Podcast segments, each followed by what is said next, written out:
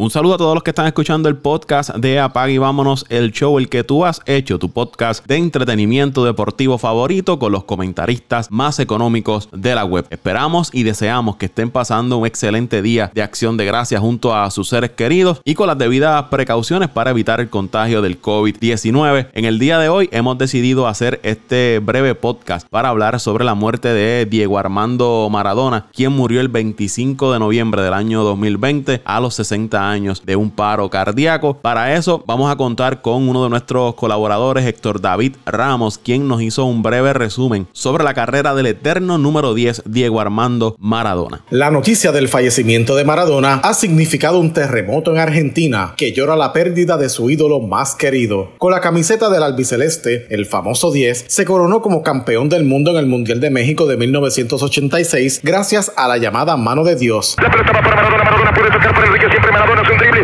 se va, se va entre tres, siempre Diego, genial, genial, genial, tocó para Valdano, entró Maradona, falta el